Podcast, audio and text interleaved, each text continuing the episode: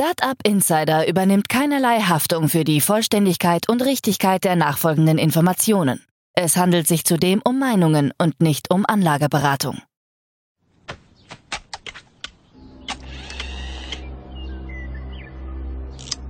To infinity and beyond!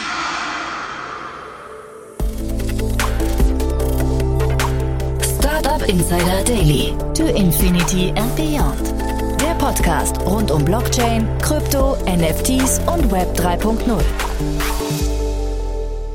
Herzlich willkommen zu To Infinity and Beyond, der Podcast rund um die Themen Krypto, DeFi, Blockchain, Web 3.0 und alles, was die Wirtschaftswelt von morgen bestimmen wird oder bestimmen könnte. Mein Name ist Jan Thomas und ich spreche hier bekanntlicherweise immer mit verschiedenen Experten genau aus diesem Segment. Ich spreche hier mit Kerstin K. Eismann, Daniel Höpfner, Romina Bungert und seit neuestem auch mit Yannick Sokolov. Und heute spreche ich mit letzteren beiden, also Romina Bungert und Yannick Sokolov. Und wir haben sehr viele, sehr coole Themen besprochen. Es ist wieder viel passiert. Ihr wisst ja, das ist in der Regel ein Wochenrückblick, wo wir so die aktuellen Themen besprechen, was ist in dieser Woche passiert. Aber wir sind heute, und das liegt wahrscheinlich in der Natur der Dinge, sind wir ein bisschen abgebogen, auch hier und da und haben nochmal ein bisschen tiefer gebohrt. Nichtsdestotrotz oder gerade deswegen eine tolle Folge. Deswegen freut euch bitte jetzt auf Romina Bungert und Yannick Sokolov und die neueste Folge von To Infinity and Beyond. Startup Insider Daily. To Infinity and Beyond. Ja, ich freue mich. Romina und Yannick heute. Hallo, ihr beiden. Hallo Jan. Hallo. Ja, super, dass wir sprechen. Äh, Ich freue mich auf ein tolles Gespräch, wieder viel passiert, äh, auch vor allem bei unserem Lieblingsbaby Binance gerade. Aber ich würde sagen, bevor wir loslegen, ein paar Sätze zu euch, oder? Gerne. Äh, ja, Romina Bungert. Ich bin ähm, bis vor kurzem CFO bei Centrifuge Network Foundation gewesen im Lending-Protokoll und ähm, bin seit 2017 im Space und habe mich vor allem mit Digital Assets und Tokenized Securities beschäftigt. Ja, ich bin der Yannick Sokolov. Ich bin seit 2016 Vollzeit im Blockchain- und Kryptobereich tätig. Äh, aktuell bei Chorus One, äh, einem Staking- und Krypto-Infrastruktur-Provider. Wir betreiben Infrastruktur für über 40 verschiedene Blockchains und haben dazu einen 30 Millionen Venture Fund, Chorus Ventures. Äh, mit dem investieren wir in Early-Stage Crypto-Startups, auch hier überwiegend auf der Infrastrukturseite, um unser Wissen da, da einbringen zu können und diese Teams zu unterstützen. Und äh, ja, freue mich wieder hier zu sein heute. Super. Also finde ich, ich, finde ich toll, dass ihr da seid und ich freue mich aufs Gespräch. Steigen wir direkt ein, würde ich sagen, mit Binance. Ne? Habe ich gerade schon angeteasert. Da passiert, glaube ich, gerade am meisten. Ne? Ja, es ist ähm, erstaunlich, man, dass da gar keine Ruhe ein, äh, reinkommt. Äh, wir hatten ja schon mal drüber gesprochen, dass eigentlich so Binance und Kraken die zwei letzten großen, super stabilen Player waren. Aber Binance ist jetzt schon seit einiger Zeit im Banken und vor allem bezüglich regulatorischer Themen. Wir hatten ja schon mal in, der, in den vergangenen Folgen die Klage der SEC erwähnt, aber diese Woche ist vor allem auch spannend, was Binance in den anderen Jurisdiktionen für Erfolge ähm, nicht erreichen konnte.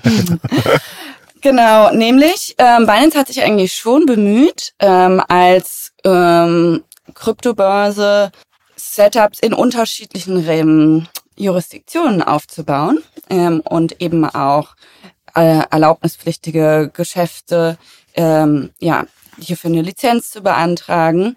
In manchen Jurisdiktionen diese auch bekommen, aber jetzt zum Beispiel relativ wichtig in den Niederlanden haben sie die ähm, neue WASP-Lizenz, die es dort gab, ähm, sich nicht dafür qualifizieren können. Ähm, und das ist in Hinsicht der, der, der ganzen Mika-Verordnung, die ja dann auch für alle EU-Staaten gilt äh, und die Aussichten ja dann immer so ein relativ ähnliches Konstrukt haben, ziemlich relevant. Und eigentlich der Hauptkritikpunkt ähm, spielt sich bei Binance immer um die Themen KYC und AML, also Geldwäscheprüfungen, Terrorismusfinanzierungen etc. Ähm, und auch in Frankreich, dort haben sie ja bereits diese Digital Asset Service Provider Lizenz im vergangenen Jahr erhalten.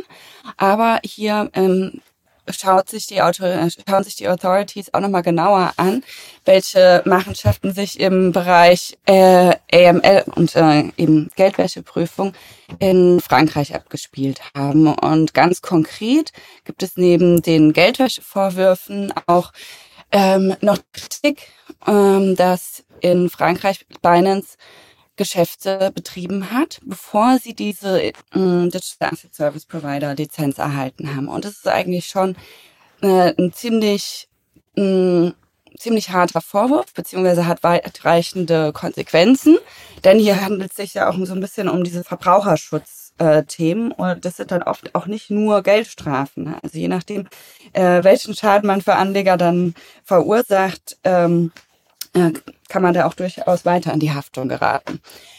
So. Ähm, und auch in Zypern zieht sich jetzt Binance zurück. Und das sind alles Jurisdiktionen, die sich einreihen mit vormals Kanada, ähm, Australien, äh, Amerika ja eh schon erwähnt, also wo man sich dann fragt, wo am Ende die Heimatjurisdiktion bleibt. Und bei Binance ist ja das ähm, Interessante nicht nur, dass sie eine hm, Krypto-Exchange sind, die dezentral operieren, sondern sie haben ja auch äh, eben diese Off-Ramp, On-Ramp ähm, Funktionalitäten. Und die sind in eigentlich allen Ländern äh, lizenzpflichtig oder man braucht eben ein reguliertes Setup, um eben diese Geldwäscheprüfungen und äh, KYC-Prüfungen ähm, ja, zu gewährleisten. Und ich denke, das wird das große Thema jetzt sein. Und am Ende hat man vielleicht sogar zu befürchten, Binance als großen Player am Markt zu verlieren. Meinst du, ja, das ist das Ende äh, von, dem, von der Kette? Oder könnte es sein? Ja, ich denke schon, dass das jetzt, äh, dass sie sehr wackelig dastehen. Wow. Ich hatte eher so nach innen gedacht, dass es irgendwie so ein Team auch total mürbe macht, wenn du dich eigentlich nur noch mit, mit regulatorischen Kämpfen äh, beschäftigen kannst und gar nicht mehr so auf die Innovationen und äh, irgendwie das, was, wofür du eigentlich angetreten bist, verfolgen kannst. Ne? Ja, also ich denke, das ist ähm, die haben so ein riesiges Team, dass hm, die Departments schon sehr unabhängig voneinander operieren und das äh, sich nicht auf das gesamte Team ausweitet, sicherlich auch einige verunsichert. Aber ähm, bei den Innovationsthemen, ähm, Yannick, wir hatten uns gleich die Woche schon mal kurz drüber unterhalten, dass Binance ja jetzt auch auf Optimism ähm, auf dem Open Source Stack eine L2 bauen will. Und sie hatten ja vorher schon diese Binance Chain ähm, beziehungsweise auch ihren eigenen Token, all diese oder eine eigene Dex, Pancake Swap. Also da haben sie immer weiter innoviert, aber es hat ihnen irgendwie nicht so richtig geholfen, ein super robustes Setup zu finden. Ja, vielleicht äh, noch eine Anekdote, aber wo Binance in die Offensive gegangen ist diese Woche, also sie scheinen auf jeden Fall noch nicht komplett aufgegeben zu haben. Äh, Binance hatte einen Antrag gestellt, in dem sie der SEC wiederum vorwerfen, äh, irreführende öffentliche Aussagen getätigt zu haben. Äh, hier wurde, wurde glaube ich, ein Pressrelease vom 17. Juni erwähnt, aber auch Aussagen vom äh, SEC Enforcement Director äh, Gurbi Grewal, der laut äh, Binance gesagt haben soll, sie habe Kundengelder beliebig vermischt. Ähm, Binance geht hier also quasi in die Offensive und wenn das Gericht zustimmt, würde das natürlich auch wieder die SEC ein bisschen davon abhalten, bestimmte Aussagen öffentlich zu tätigen. Und äh, Binance hatte hier ein Transkript vorgelegt aus einem Hearing, in dem die SEC wiederum anerkennt, dass es bisher keine Beweise dafür gibt, dass Binance US Assets offshore gebracht äh, habe.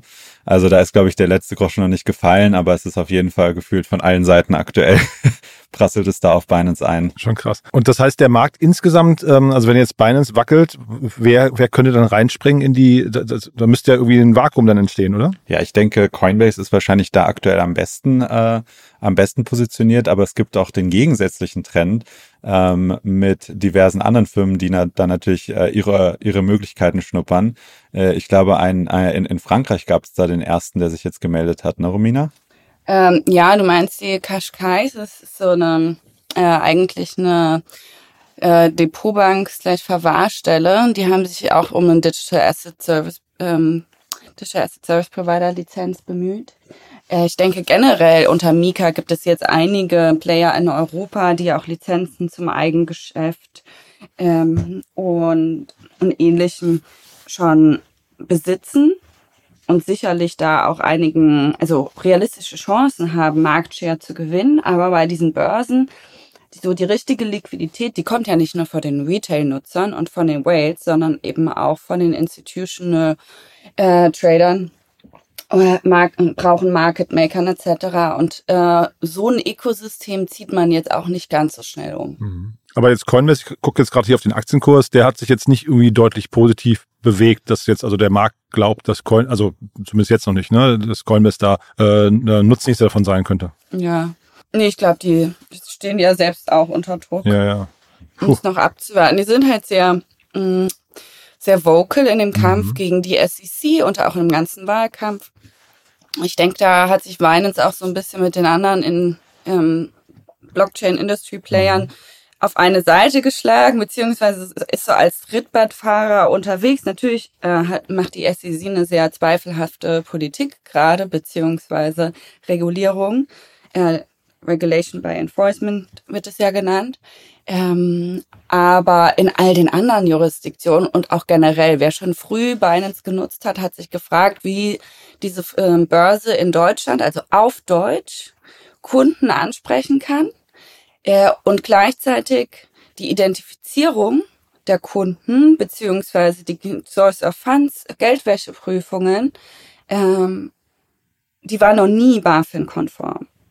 Zwar immer auf gewisse Kleinst, also kleinere Beträge, immer noch mal ein höheres äh, Identifikationsstufen ähm, mussten erreicht werden, aber die waren wenn ich mich jetzt so zurückerinnere, also mindestens nicht BaFin-konform und sicherlich auch in anderen Jurisdiktionen hm. nicht zufriedenstellend. Also ich denke, die Vorwürfe kommen nicht von ungefähr. Hm. Spannend. Ich würde sagen, wir haben ja eine Menge Themen, dann wir gehen aber mal zum nächsten Thema, oder? Ja, gerne. Ja. Mhm. Ähm, wir hatten es ja eben schon kurz angesprochen mit dem French Custodian, aber auch Deutschlands größte Bank, die, die Deutsche Bank, hat eine Lizenz beantragt für die Verwahrung von digitalen Vermögenswerten äh, bei der BaFin, also Crypto Custody, äh, dass sie das auch anbieten können. Ähm, auch die Investmentsparte der Deutschen Bank, die DWS Group, äh, will diese Verwahrungsdienstleistung für Kryptowährungen ausbauen.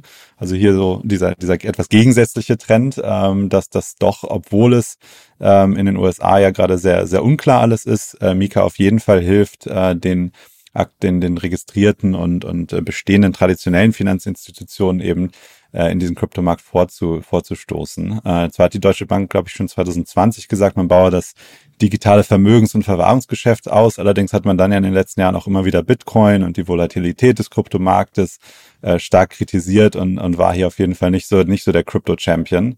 Ähm, aber jetzt scheint äh, gefühlt ein Umdenken äh, zu, äh, scheint es ein Umdenken zu geben bei den Banken in Deutschland. Ähm, Im Februar diesen Jahres hatte die Deutsche Bank schon in Singapur in Zusammenarbeit mit der äh, Memento Blockchain erfolgreiche Tests für tokenbasierte Anlageplattformen durchgeführt. Das hieß, glaube ich, Project Dharma, Digital Assets Management Access oder sowas. Ähm, aber auch die Sparkassen hat ja im März dieses Jahres bekannt gegeben, dass sie an Wallet-Lösungen arbeiten, äh, sowohl für Crypto Custody, also die Verwahrung von Crypto Assets, aber auch für tokenisierte Aktien und Immobilien. Und ähm, Gleiches gilt, soweit ich weiß, auch für die Volksbanken. Also hier findet auf jeden Fall äh, ein Umdenken statt. Und äh, ich glaube, auch Mika hat hier auf jeden Fall den gewünschten Effekt, dass es eben Klarheit gibt, was man machen muss und wie man eben in dieses, in diesen Kryptomarkt einsteigen kann als äh, regulierter Financial Provider. Ähm, das ist auf jeden Fall äh, sehr positiv zu bewerten in meinen Augen. Und dieser Trend hat sich auch weiter vorgesetzt diese Woche. Und zwar ähm, gab es dann noch weitere News, und zwar äh, EDX Markets ist ein Non-Custodial Exchange und der ist an den Markt gegangen. Äh, das ist bemerkenswert, da EDX supported wird von Fidelity und Charles Schwab, zwei der größten Financial Services Firmen weltweit und, und auch in den USA. Äh, und auch Ken Griffins äh, Citadel Hedge Fund, welches, glaube ich, der größte oder einer der größten Hedge Funds der Welt ist. Vielleicht kennt man ihn noch von der ganzen GameStop-Saga, da war das auch immer wieder ein Name, der aufgetaucht ist. Ähm, aber auf jeden Fall die Creme de la Creme, sage ich mal, der traditionellen Finanzbranche ist da involviert und äh, steht dahinter. Supported wird da aktuell der Handel mit Bitcoin, Ethereum, Litecoin und Bitcoin Cash.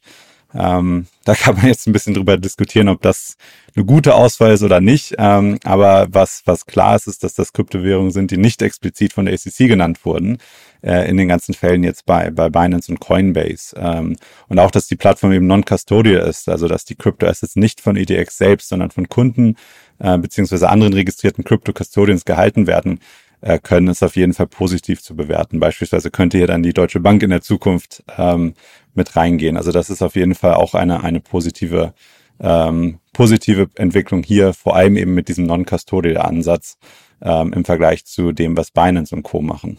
Wobei, ich habe das so ein bisschen nachgelesen und EDX scheint einen Third-Party-Custodian im Hintergrund zu verwenden. Ich weiß gar nicht, also deshalb bin ich mir gar nicht so sicher, was der Begriff Non-Custodial bei Ihnen so im Detail meint. Denn wenn ein, eine Verwahrstelle im Hintergrund steht, dann bedeutet das ja nur, dass Sie selbst nicht der Custodian sind. Genau, EDX ist non-custodial, aber die genau. Kunden kriegen trotzdem nicht, kriegen trotzdem nicht die, die Möglichkeit, die, die, die Währung selbst zu verwahren. Mhm. Und ich wollte nur, nur fragen, ähm, positives Signal heißt, auf welche, also auf welches Zeitfenster guckst du da äh, in perspektivisch? Wie, wie viel Zeit braucht sowas, um sich positiv zu entwickeln? Also ich denke, das wird auf jeden Fall noch einige Zeit, Zeit dauern. Und Romina hat das ja auch schon angesprochen, ähm, auch mit Binance und diese ganzen Themen, dass man eben so äh, da, dann, dann, dann einen Ersatz für aufzubauen, ist, ist, ist nicht einfach. Ähm, aber ich finde es auf jeden Fall spannend, eben diese zwei gegensätzlichen Trends da aktuell zu beobachten. Zum einen die ganze Enforcement Action in den USA und mit der SEC und äh, der ganzen Unsicherheit da und dann aber, dass diese traditionellen ähm, Finanzdienstleister eben jetzt reinkommen sagen, hey, wir haben aber Interesse an ähm, eben Crypto Custody und uns da eben zu involvieren. Äh, man könnte jetzt natürlich auch ganz zynisch sein und sagen, okay, vielleicht hängt das beides auch zusammen, dass die SEC da auf die, sag ich mal, Crypto Native Player äh, geht und denen das Leben schwer macht, damit die traditionellen äh, Finanzdienstleister hier reinkommen können und vielleicht etwas von, von, der, von ein Stück vom Kuchen abbekommen, so ungefähr. Ähm, aber äh, soweit will ich jetzt mal nicht gehen. Aber ähm, ja, ich denke, langfristig ist das auf jeden Fall natürlich gut zu sehen, dass, ähm, dass diese traditionellen Dienstleister reingehen und das Ganze auch eben als Markt anerkennen. Und die große Frage ist dann, was Romina ja auch schon angedeutet hat, eben die Umsetzung. Also Non-Custodial klingt erstmal gut, aber wie Non-Custodial ist es denn am Endeffekt? Ähm, auf jeden Fall, denke ich, wird es ein bisschen höhere Transparenz geben als bei so einer Blackbox wie, wie Binance und Co. Ähm, oder auch das, was FTX damals gemacht hat, was ja nicht gut gegangen ist. Ähm, aber ja, es bleibt abzuwarten, wie sich das langfristig entwickelt. Aber ich denke, der Trend ist auf jeden Fall positiv, dass diese Player eben reinkommen und äh, Interesse zeigen, sich in der in der Kryptoindustrie eben dann auch zu beteiligen. Mhm. Ja, wir hatten ja letzte Woche auch von der hier BlackRock, ne, äh, der der der Block, ähm, Bitcoin ETF hatten wir auch besprochen. Also das heißt, sind wirklich große Namen, die sich da gerade tummeln. Ja, in ja, der Tat. Ähm, es gab ja auch noch ähm, andere Player, die sich um, um Lizenzen oder äh, Greenlights von der SEC bemüht haben. Und interessant ist ja eigentlich, dass die großen etablierten TradFi und CFI-Player immer von der SEC ein grünes Licht bekommen, beziehungsweise alle, die sich freiwillig unter die Regulierung stellen. Ähm, und die SEC denen erlaubt, ihr Geschäft zu betreiben, aber oft sind es eigentlich sehr fragwürdige Setups oder sagen wir jetzt im Bereich von einem Custodian äh, nicht ausreichend sichere Setups, die nur weil sie sich freiwillig regulieren lassen, operieren dürfen, aber eigentlich für den Verbraucher nicht die sicherere äh, Counterparty sind. So haben wir ja auch diese Woche die News von Prime Trust gehabt, auch ein Custodian, der, also ein, ein, ein lizenzierter bzw. Qualified Custodian, der von BitGo gekauft werden sollte. Und der Deal ist dann geplatzt. Äh, kurz danach kam die News raus, ähm, dass ähm, Prime Trust nicht die Abzüge von Kundengeldern bedienen konnte und quasi kein, also nicht ausreichend mehr kollateralisiert ist, beziehungsweise ähm, die Frage, wo die Assets, die sie in Custody halten sollten, sind und eben nicht mehr äh, alles ausreichend, was auf ihrem Balance Sheet äh, stand, vorgefunden haben. Und so gesehen sind sie auch in, insolvent und äh, müssen jetzt eigentlich bei den Autoritäten ihre Bankruptcy freiwillig einreichen. Ähm, und sie mussten aber auch schon von der Nevada äh, Financial Services Department mussten sie schon ihre Geschäftstätigkeiten einstellen. Ähm, also hier sieht man, dass es nur, wer lizenziert ist, nicht automatisch der bessere Player ist. Und ich glaube gerade, ähm, ja, äh, dieser Trend aus den USA ist total bedenklich, denn eigentlich haben wir im traditionellen Finanzbereich ja äh, eigentlich oft ein viel höheres ungesichertes Kreditrisiko und auch ähm, eben viel weniger äh, Realtime-Daten zu dem äh, zu der Kollateralisierung äh, der Balance Sheets. Also das ist für mich einer so der zentralen Kritikpunkte an den Playern, die wir gerade sehen, die Lizenzen erhalten, zu denen, die wirklich ein sicheres Non-Custodial oder dezentralisiertes Setup haben. Da sind aus meiner Sicht große Qualitätsunterschiede und äh, Security-Unterschiede. Hm. Cool, dann würde ich sagen, nächstes Thema, ja? Ja, gerne. Vielleicht nur noch ganz kurz äh, eine kleine Erwähnung. Ähm, zum Beispiel unserer dezentralen Zentralbank MakerDAO. Äh, die haben nämlich äh, diese Woche nochmal weitere 700 Millionen Dollar US Treasury Bonds gekauft. Ja, mittlerweile haben, halten die über eine Milliarden Dollar ähm, in ihrem Anleiheportfolio. Äh, und hier sehen wir eben, dass da, also da hat man auch eben diese Transparenz. Ne? Also was es für gigantische Summen sind, die hier aufgebaut werden äh, bei diesen DeFi-Projekten. Und mittlerweile auch zum Beispiel die DAI Savings Rate wurde auch schon auf 3,5 Prozent angehoben, um sich eben auch dem ähm, der, der, der Off-Chain Interest, ähm, also wie sagt man Interest, ähm, Zinsumfeld eben anzunähern. Also eigentlich rücken die beiden Welten aus meiner Sicht ein bisschen näher zusammen und verzahnen sich recht gut an den sinnvollen Bereichen. Mhm. Ja, ist auf jeden, auf, auf jeden Fall spannend, dass, äh, dass, dass MakerDAO das hinbekommt, mit diesen Summen da, da umzugehen, in so einem äh, transparent und eben DAO geführten Protokoll. Also da stimme ich dir ganz zu. Das ist, ist glaube ich, äh, langfristig für uns auf jeden Fall der, der optimistischere und bessere Ansatz, wenn, wenn das, wenn das äh, hinkommt und, ähm, und klappt. Ähm, ich glaube, dass auch aus dem Corporate-Bereich, da haben wir auch noch ein paar News, ähm, dass da eben zwei verschiedene Blickpunkte sind. Ne? Also für, für einen großen Corporate geht es natürlich immer darum, auch, auch Risk-Management zu betreiben und möglichst risikoarm das Ganze zu machen. Und ähm, ich denke, das wird noch eine Weile dauern, bis die sich wirklich wohlfühlen mit komplett dezentralisierten äh, Projekten, äh, vor allem auf der Financial Management-Seite. Ähm, was aber ganz spannend war, war, dass ähm, SAP ein Press Release rausgehauen hat diese Woche. Äh, SAP ist ja glaube ich, der größte deutsche Softwareanbieter und ich glaube sogar die größte nicht-amerikanische Softwarefirma vom Umsatz her weltweit. Ähm, und zwar hat SAP gesagt, dass sie mit Circus USDC Stablecoin Cross-Border Payments testen. Ähm, laut SAP ist es nämlich für viele kleine und mittlere Firmen aktuell ein Riesenaufwand, Geld ins Ausland zu senden, beziehungsweise Zahlungen mit Partnern im Ausland abzuwickeln. Ähm, diese sind zum einen teuer, ich glaube bis zu 50 Euro pro Transaktion wurde da genannt. Äh, langsam, dauert bis zu sieben Tage, Geld ins Ausland zu überweisen, das kennen wir, glaube ich, alle. Und halt auch intransparent. Die Firmen wissen häufig nicht den genauen Status ihrer Zahlung. Und äh, SAP hat jetzt hier ein Pilotprojekt äh, Projekt gestartet, ähm, wo sich Kunden anmelden können und mit SAP eben zusammen testen, wie das Ganze mit USDC und auf der Blockchain funktioniert. Ähm, hierfür wird ein, eine Spielgeldvariante, sage ich mal, von USDC benutzt und auch von EuroC, also Euroc, dem, dem Euro-Stablecoin. Ähm, das Ganze läuft eben noch nicht auf dem Ethereum Mainnet, ähm, um das Ganze eben auch äh, flexibel testen zu können. Wenn es aber genügend Kundeninteresse gibt, ähm, wäre das auf jeden Fall eben ein weiterer Schritt für Ethereum Adoption. Da kommen wir dann wieder zu dem Thema von äh, Dezentralisierung. Ähm, Ethereum ist eine der, sag ich mal, dezentralsten Blockchains hier äh, zu nutzen, ist natürlich spannende, eine, eine spannende Sache.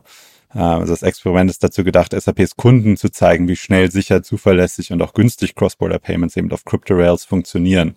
Ähm, und äh, das ist für mich eine spannende Sache, weil das, glaube ich, einen direkten Need von vielen kleineren und größeren Firmen halt äh, löst.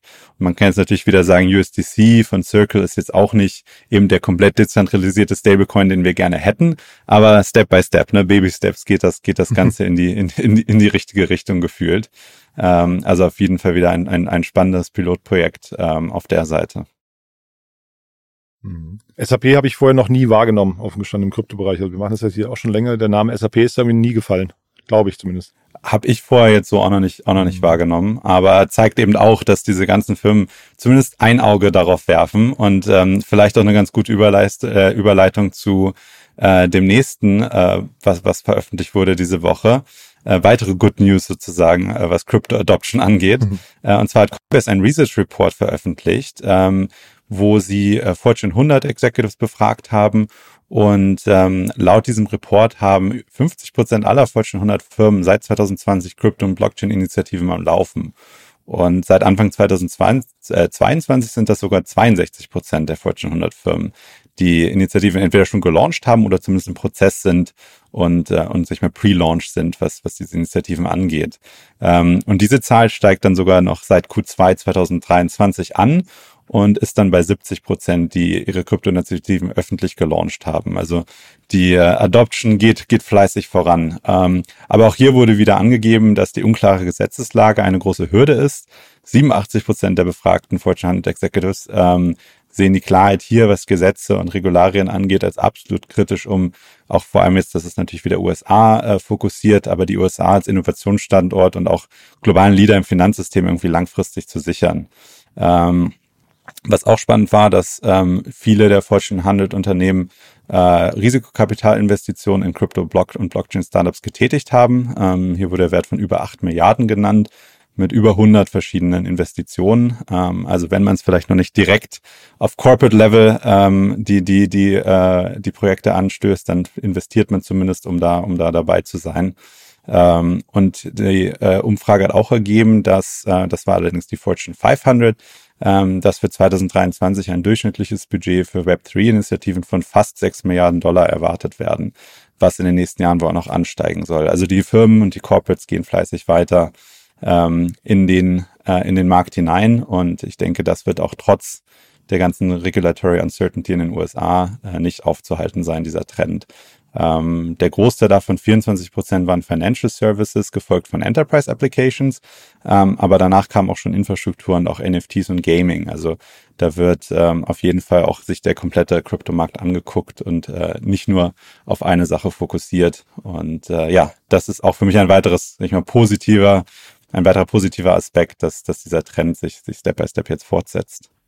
Also sind nicht nur die Bilder bullish, auch die die großen Corporates. Da muss ja einiges im Gange sein, was noch gar nicht so nach außen sichtbar ist, aus, abgesehen von den Investmentsummen. Hat bestimmt noch viel innoviert im kommenden Jahr. Ja, ich, ich hatte auch gesehen, dass ja auch Adidas und, und Co. alle haben ja jetzt auch gefühlt ihre eigenen, sag ich mal, Web3 Studio Arme oder sowas oder wie, ich weiß nicht, wie man das am besten beschreiben kann, aber eben wirklich äh, Teams, die dedicated sind, eben bestimmte Initiativen im, im Blockchain-Bereich oder mit Blockchain-Technologie eben zu launchen. Ähm, also es wird auf jeden Fall, auf jeden Fall durchaus ernst genommen. Aber ja, du hast recht, da gibt es auf jeden Fall noch einiges, was noch nicht bekannt ist, nehme ich an. Mhm. Wir verlinken den auch mal, der ist ja auch nicht, nicht besonders umfangreich. Ne? So, ich glaube, so knapp 20 Seiten äh, kann man mal drüber fliegen äh, wenn es einen interessiert. Würdest du sagen, waren da irgendwelche, äh, irgendwelche, sagen wir auch negativen? Du hast ja gerade von sehr vielen positiven Trends da drin berichtet. Ähm, Gibt es da irgendwas, was ähm, dir aufgestoßen ist oder du sagst, dass da, da, da das hat dich nachdenklich gestimmt oder so? Ähm, das eine, was mich ein bisschen nachträglich gestimmt hat, ist, wenn man sich eben die Investments bei Kategorie anguckt, ähm, und das geht wieder auch zu, zu Rominas Lieblingsthema hin, war das quasi DeFi und, und generell so diese dezentrale Aspekte der, der Financial Infrastructure ähm, jetzt nicht so sehr äh, prominent waren. Also da ging es zwar viel um Financial Services. Nett ausgedrückt, ja. da ging es viel um Financials. Ja, genau. Nee, da ging es viel um Financial Services, aber das war halt dann auch viel eben so, ähm, hatten wir, glaube ich, auch schon mal drüber gesprochen, Romina, eben diese privaten Blockchains und ähnliches und ähm, eben nicht unbedingt äh, eben die dezentralen Sachen da, da zu fördern. Und ja, ich denke, es hängt viel mit, mit Risk Management zusammen auf der, auf der Ebene auch, aber äh, das wäre natürlich schön zu sehen, wenn hier, sag ich mal, dezentralere Alternativen auch gefördert werden. Mhm. Und ist das wahrscheinlich? Also äh, sind das die richtigen für dezentrale Themen? Das ist eine gute Frage. also ich, meine Meinung dazu ist, dass, dass ich glaube schon, dass sich die dezentralen Sachen durchsetzen werden, aber ich glaube, wir werden zumindest für eine ganze Weile auch eine Art, eine, eine Art Hybrid habe, haben, weil es eben diese ganzen KYC, AML-Gesetze und ähnliches gibt. Und ähm, wenn es eben ein komplett permissionless äh, System ist, wo jeder teilnehmen kann, dann ist das eben auch ein bisschen schwerer zu kontrollieren. Und ähm, solange das nicht quasi weltweit, global ähm, in, mit einem Standard auch irgendwie akzeptiert ist, ähm, denke ich, wird es da immer mehrere äh, quasi parallel laufende Initiativen geben. Ähm, aber äh, auf jeden Fall gerade auch auf der NFT-Seite und Gaming und so wird ja schon viel auch die Ethereum-Blockchain benutzt und andere Blockchains auch, die, die relativ permissionless sind mhm. ähm, und auch global, die jetzt eben nicht ähm, irgendwie ein, ein Permission-System sind, was von einer Firma irgendwie am aufrechterhalten wird, was dann im Endeffekt ja nur eine irgendwie schönere, schönere Datenbank ist. Ähm, aber ja, ich weiß nicht, ob Romina hier irgendwie eine andere Meinung zu hat. Ich denke, es wird noch eine Weile dauern, bis das, bis das kommt, aber ich hoffe, dass es auf jeden Fall in die Richtung geht mit der Zeit. Ja, ich würde dem eigentlich zustimmen. Ich glaube, aktuell ist es auch für Vorstände in solchen großen ähm, Unternehmen schwierig, das politische Risiko einzugehen bei so einer sehr fragmentierten regulatorischen äh, Landschaft weltweit. Ähm, aber wir haben hier bei den Banken, die sicherlich noch mal näher sind an diesen ähm, ja, erlaubnispflichtigen Geschäften, die ja auch besser verstehen oder beurteilen können, ja schon gesehen, dass ähm, noch im vergangenen Jahr oder auch vor zwei Jahren ähm, noch sehr viele Permission-Setups aufgebaut wurden oder genutzt wurden. Und äh, in diesem Jahr gab es dann ja schon solche Initiativen wie das Canton Network, was von so einem Banken ähm, und Finanzdienstleisterkonsortium gegründet wurde und hier wirklich eine permissionless Blockchain ist. Also ich sehe da schon einige Datenpunkte, die auch für diese Position sprechen, Janik. Ja, sehr gut. Mhm. Es ist nur, ne, deswegen habe hab ich es gerade auch gefragt, weil wenn man hier auf diese Kuchen, dieses Kuchendiagramm drauf guckt, dann ist zumindest DeFi der mit Abstand kleinste Bereich mit nur einem Prozent. Ne? Das ist schon, also das gibt wahrscheinlich einen Grund dafür, dass das so, so äh, wenig äh, forciert wird. Ne? Deswegen habe ich gefragt. Ja, ja, auf jeden Fall. Ich, ich denke, das hat, wie gesagt, mit der, damit zu tun, dass es eben aktuell noch zu, zu unsicher und unklar mhm. ist, was das eventuell für, für Auswirkungen hat auf die, mhm. auf das eigene Unternehmen. Dann gehen wir mal zu den Infrastrukturthemen. Äh, Romina, hast du vor, im, im, Vorfeld schon gesagt, da, da, da, da kribbelt's bei dir, ne? Passiert ja, viel, genau. Ne? Ja, ich denke, es sind einige von mh, mm, ein paar größeren Infrastruktur, aber auch DeFi-Projekten, die gerade ähm, super spannende Sachen bauen. Aber vielleicht mal angefangen bei Ethereum. Ähm, hier hatten wir ja schon vor einigen Wochen auch das Chapella-Upgrade ähm, und das ähm, Unstaking quasi, was für dich ermöglicht wurde, vorgestellt.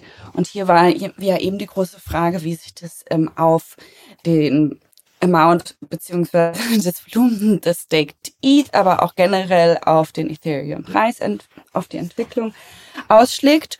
Und jetzt einige Monate down the road sehen wir jetzt schon einige ziemlich interessante Datenpunkte. Denn diese Woche haben wir das absolute Allzeithoch mit über 20 Millionen Staked ETH, ähm, also numerisch, nicht der Dollarwert, ähm, erreicht. Der ist im, bei dem aktuellen Kurs, der ja so knapp unter äh, 1900 Dollar liegt, äh, sogar bei 38 Milliarden äh, Dollar. Also das sind gigantische Summen, die da wirklich äh, feste eingeloggt werden. Natürlich kann man sie auch wieder unstaken.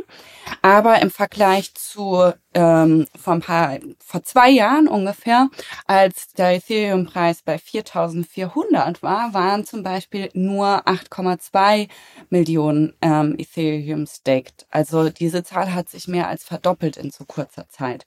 Und das finde ich sind ziemlich interessante ähm, Datenpunkte, die vielleicht noch nicht so im Retail oder im breiteren Preis ähm, und Markt ähm, ja, sich schon widerspiegeln. Also mich stimmt es total zuversichtlich und auch andere Zahlen, wie zum Beispiel, dass selbst der Maker Die, den wir heute ja auch schon mal kurz erwähnt haben, mittlerweile durch mehr Staked ETH kollateralisiert ist als durch das ganz normale Wrapped ETH. Ja, auf jeden Fall. Also ähm, das ist natürlich ein Thema, mit dem ich mich auch äh, in meinem T äh, Alltag viel beschäftige, äh, weil wir äh, als Chorus One ja auch viele ähm, ETH-Validatoren laufen lassen. Und ähm, es ist auf jeden Fall super spannend, weil Ethereum ja auch nach wie vor, was den, sag ich mal, Anteil, prozentual, an, prozentualen Anteil des gesamten ETH angeht, immer noch sehr niedrig ist, was, was den, den gestakten Anteil angeht. Ich glaube, da sind wir jetzt bei 18 Prozent oder sowas von allem ETH, was bisher gestaked wurde. Während wenn man sich andere Netzwerke anguckt, sei es Solana, sei es Polygon, ähm, Avalanche und Co., ähm, da ist es eher, sag ich mal, um die 50 Prozent bis 60 Prozent des gesamten, ähm, des gesamten, äh, der gesamten Tokens, die gestaked werden. Also ich glaube, hier gibt es auf jeden Fall noch viel äh, Luft nach oben auch für Ethereum. Ähm, und wir sehen das auch, dass immer mehr eben Institutionen und größere Player, die bisher eben gewartet hatten, weil es eben diese, diese Möglichkeit des, des Withdrawals noch nicht gab, äh, dass die jetzt anfangen und äh, evaluieren, okay, was staken wir, wo staken wir das ähm, und, und, und da ganz, ganz viel Gespräche aktuell führen. Also ich denke, dieser Trend wird auch noch eine ganze Weile weitergehen. Persönlich glaube ich, dass, dass wir bei Ethereum auch bei 40 plus Prozent aller Tokens enden werden, die dann gestaked sind. Ähm, also es stimmt auf jeden Fall optimistisch. Aber darf ich da mal ganz kurz einhaken? Ich finde das nämlich eine ziemlich interessante Frage, was eine ähm, eine gute ähm, Ratio von Stake Tokens in einem Netzwerk ist, weil auf der einen Seite haben wir zwar die Besicherung oder auch das Skin in the Game äh, der Validatoren, die das Netzwerk mit besichern, aber auf der anderen Seite haben wir dann ja auch weniger ähm, Geld, das arbeiten kann. Ähm, also zum Beispiel bei Polkadot, die haben ja eine Zeit lang auch diese Parachain Auctions gehabt, wo man super viel ähm, Dot für so einen Auction-Slot ähm, auch locken musste. Und da war ein bisschen das Problem, dass dann quasi sehr viele äh, auf so Retail-Nutzer bei diesen Auctions mitgenommen haben und dann irgendwie eigentlich gar nicht mehr genug Supply im Netzwerk war, um wirklich zu arbeiten und so ein Ecosystem Growth auch mit anzufeuern. Also wenn wir jetzt mal nicht nur das, äh, den Preis anschauen. Ja, da, da, das stimmt. Ähm, ich glaube, da kommen wir dann ja auch schon wieder in dieses Thema von Liquid Staking Mhm. Und ähm, ob es eben einen Liquid Stake Token, der dein gestakedes ETH repräsentiert, gibt, das dann wiederum arbeiten kann ja. und was du im DeFi-Ökosystem nutzen kannst und ähnliches. Ne? Also da gibt's ja, ja auch gibt's ja auch Ansätze, das zu verbessern. Aber es ist eine gute Frage und ich glaube, es kommt auch so ein bisschen darauf an, eben wohin man optimieren möchte. Ne? Also optimiert man eben wirklich für möglichst sicheres Netzwerk mit möglichst viel äh, Validatoren und möglichst viel Stake, ähm, um eben auch Attacken schwer zu machen. Ähm, und ja, was ist dann eben auch die, äh, das ETH, was noch da ist. Und im Ethereum-Fall ist es ja auch nochmal speziell, weil durch äh, EIP 1559 ja auch dieser, diese Burn-Mechanismus gibt, dass wenn es ganz viel Transaktionen gibt, dass dann äh, besonders viel Ethereum auch geburnt wird, was dann wiederum heißt, dass der gesamte Supply an Tokens runtergeht. Ähm, also das wird auch nochmal spannend zu sehen, wie das weitergeht. ETH ansteigen. Genau, theoretisch ja. Und äh, deshalb, wenn es dann natürlich schon bei irgendwie 60, 70 Prozent wäre, was gestaked ist, und dann wird der restliche Teil auch immer noch kleiner, je mehr es benutzt wird, ähm, dann glaube ich auch, dass es irgendwann Probleme gibt. Also bleibt bleibt spannend zu sehen, das wie sich, wie sich das weiterentwickelt. Das ist eine interessante These, die wir beobachten können, ob jetzt quasi dieser Prozentsatz äh, rapide zunimmt oder nicht. Ja, Weil das Burnt ETH äh, ist ja ziemlich durch die Decke gegangen oder hat sich sehr rapide entwickelt. Ja, auf jeden Fall. ist vielleicht sogar auch eine gute Überleitung in das nächste Thema, nämlich die ganzen Layer 2 Blockchains. Elegant. ähm, die, ja, die ja quasi dazu da sind, um eben das Volumen von Ethereum ein bisschen runterzunehmen, um eben auf eine, auf eine Layer 2 Blockchain zu packen, damit ähm, diese, diese Fees eben nicht in, äh, durch die Decke gehen. Äh, hier gab es diese Woche einen Vorschlag von Polygon, auch einer der größeren, sag ich mal, Layer 2 Blockchains. Ähm, und zwar wollen die ihre Blockchain äh, mit Zero Knowledge, also ZK-Technologie kompatibel machen und zu einem ZK EVM Validium upgraden. Das sind jetzt erstmal ganz, viel, ganz viele Worte. ähm, das würde im Endeffekt helfen, dass die Polygon, aktuelle Polygon Proof of Stake Blockchain ähm, sicherer wird, äh, dass es weniger zu Block-Reorganisationen kommen kann, was aktuell so ein bisschen ein Problem ist und immer mal wieder vorgekommen ist äh, in, in der Polygon Blockchain. Und ähm, genau, das ist jetzt erstmal nur ein Vorschlag, ähm, der, und es soll auch erst zum Ende des Jahres überhaupt, wenn dann alles, alles stattfinden und wird, denke ich, noch viel diskutiert werden. Ähm, einer der Hauptnachteile besteht im Endeffekt bei diesen Validiums darin, dass die Datenverfügbarkeit außerhalb ähm, von der Blockchain und auch von Ethereum aufrechterhalten werden muss, also quasi off-chain. Und das ist generell natürlich nicht gut, ähm, weil man dann vertrauen muss, dass das stimmt. Und äh, die ganze Idee von Blockchains ja im Endeffekt ist, dass alles trustless sein sollte, dass man eben nichts verifizieren muss. Ähm, Polygon spielt das ein bisschen herunter und sagt, auch berechtigterweise natürlich, dass es aktuell ein bestehendes Validatoren-Set gibt, ähm, was die POS-Blockchain eben validiert ähm, mit dem, mit dem Matic-Token, ähm, den, dem nativen Token von Polygon. Und das würde auch weiterhin funktionieren. Und diese, dieses, diese Validatoren-Set würde eben diese Datenverfügbarkeit stellen. Ähm, also würde quasi diesen Teil für die, für die Community übernehmen. Ähm, es bleibt auf jeden Fall abzuwarten, ob der Vorschlag, ob der Vorschlag von der Community angenommen wird. Ähm, und es ist auch noch einiges, was da auf jeden Fall diskutiert werden muss, wie das dann umgesetzt wird. Ähm, aber es ist auf jeden Fall äh, Layer 2 sind, sind in aller Munde und jeder will irgendwie seinen eigenen Layer 2. Du hast ja gesagt, Binance ist auch äh, dabei, äh, auf dem o äh, Open Source OP Stack einen Layer 2 Blockchain aufzubauen. Also das scheint auf jeden Fall ähm, ein, ein ungebrochener Trend auch zu sein. Hm. Ähm, die weitere Sache hier war das Frax Finance ähm, oder Frax Protocol äh, auch ein Layer 2 announced hat, was die launchen werden, also auch eine eigene Layer 2 Blockchain, die sogenannte Frax Chain ähm, die auch zum Ende des Jahres hin launchen soll. Äh, Frax Finance hat mehrere Produkte. Zum einen ist es einer, ich glaube, der siebtgrößte Stablecoin, ähm, den, den, den es gibt im Markt. Ähm, aber es gibt eben auch Frax ETH, was eben wiederum ein Liquid Staked ETH Token ist, also ähnlich wie Lidos Staked ETH. Ähm, und dieser hat starken Wachstum gesehen äh, dieses Jahr und auch schon Ende letzten Jahres und äh, ist ganz gut angestiegen. Ähm, die Layer 2 Blockchain soll ein Mix aus, Ost, aus einem optimistischen Rollup sein, äh, was ähnliches wie Arbitrum oder Optimism. Ähm, optimistisch heißt im Endeffekt einfach nur, dass äh, die Blockchain nimmt erstmal an, dass alle Transaktionen valide sind und es werden quasi dann Informationen gepostet. Die werden dann zusammen eben in einem Roll-up zusammengeführt, also in einem, in einem Bundle sozusagen und dann eben aufs Mainnet geschrieben. Und das soll auch wiederum dazu beitragen, dass eben auf Ethereum weniger äh, Transaktionen stattfinden. Äh, soll aber auch natürlich Zero-Knowledge-Elemente beinhalten, weil das äh, gerade cool ist. Ähm, und Frax ETH würde auch als Gas-Token funktionieren, also ähnlich wie ETH auf Ethereum und hätte eine ähnliche Burn-Mechanik, die ähm, dann laut Frax dem Token wieder mehr Utility geben würde. Ähm, also es bleibt auf jeden Fall spannend zu sehen, dass, ähm, dass, da, dass, dass, dass alle diese Projekte jetzt versuchen, ihre eigenen Layer 2 Blockchains zu launchen und ähm, der Großteil davon eben auf Ethereum aufbaut. Ähm, ich bin mir noch nicht so ganz sicher, ob das tatsächlich äh, der richtige Weg für, für jedes Projekt ist, ähm, aber es geht auf jeden Fall in, in, in die Richtung und potenziell eben auch, äh, hilft potenziell eben auch Ethereum, da weniger Transaktionen auf dem Mainnet zu haben. Also finde ich wirklich super spannend. Vielleicht nochmal ganz zum Schluss eine Frage an euch beide. Man, man merkt ja, ihr seid ja voll drin in dieser Thematik. Dann äh, hat man jetzt auch gerade bei Yannick, da fällt ja ein Buzzword nach dem anderen. Äh, wie bildet ihr beiden euch fort? Wie bleibt ihr aktuell? Was sind so eure, also mal die Mittel eurer Wahl? Bei mir ist es äh, Crypto Twitter und die einschlägigen ähm, Blockchain Media Outlets, aber mhm. durchaus auch so mal Bloomberg. Ähm, die haben ja auch einen Bloomberg Crypto Section ähm, Financial Times, Wall Street Journal, die decken auch immer noch interessante Punkte ab. Mhm. Ja, es kommt, glaube ich, darauf an, wie tief man da reingehen will. Also Crypto Twitter ist immer super für aktuelle News und vor allem auch aktuelles Drama und Diskussion. Äh, da kochen die Gemüter ja gerne mal hoch. Ähm, ansonsten, wie Romina schon gesagt hat, ähm, gibt es auf jeden Fall auch diverse Medienhäuser, die mittlerweile äh, sich mit Dedicated Blockchain äh, Artikel und ähnliches machen. Ähm, ich habe auch gehört, Startup Insider soll gut sein. ähm, aber äh, ich glaube, wenn man Startup richtig Insider tief erzählt ja von eurem Wissen, das ist ja das Tolle. Ja, ja sehr gut. Nee, äh, ich glaube, wenn man richtig einsteigen will, bleibt einem eigentlich nichts anderes übrig, als sich wirklich mit den Themen intensiv auseinanderzusetzen und mhm. eben anfangen mit, keine Ahnung, dem Bitcoin White Paper, das mal durchzulesen und dann eben die Stellen, die man nicht verstanden hat, sich mal vielleicht zu ergoogeln.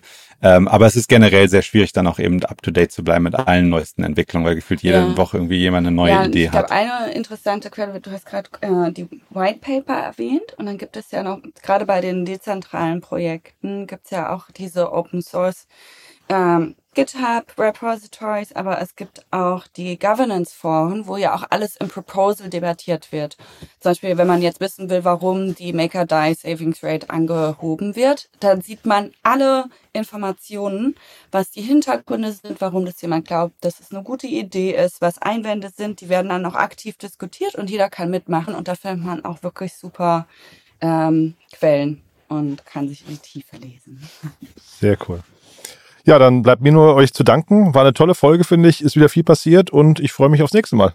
Ja, ja vielen Dank. Ja, bis Ein dann. Schönes Wochenende. euch auch. Dankeschön. Ciao. Ciao.